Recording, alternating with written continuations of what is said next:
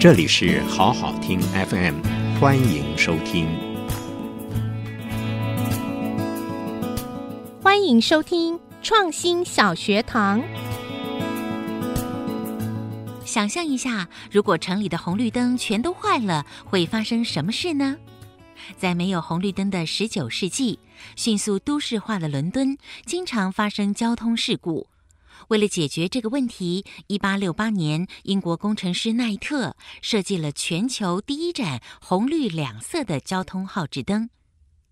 现在我们知道，在可见光中，红色的光穿透力最强，其次就是绿光，所以两者最适合用于交通号志。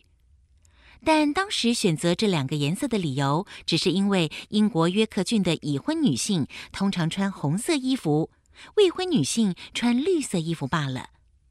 这盏红绿灯以煤气作为燃料，成功地改善了伦敦的交通。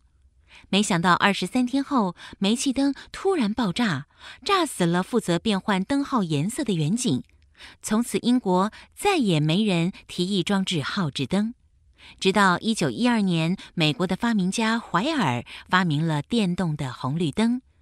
后来，红绿灯被安装在克利夫兰市，它更证实它让交通大为改善。从此，红绿灯开始在各大城市出现。现在常用的红、黄、绿三色灯则诞生于一九二零年，安装在底特律市的一座高塔上。今天，红绿灯已经成为全世界管理交通最普遍的方式。谢谢收听，请继续关注好好听 FM，记得帮我们分享给您的亲友，祝大家平安健康。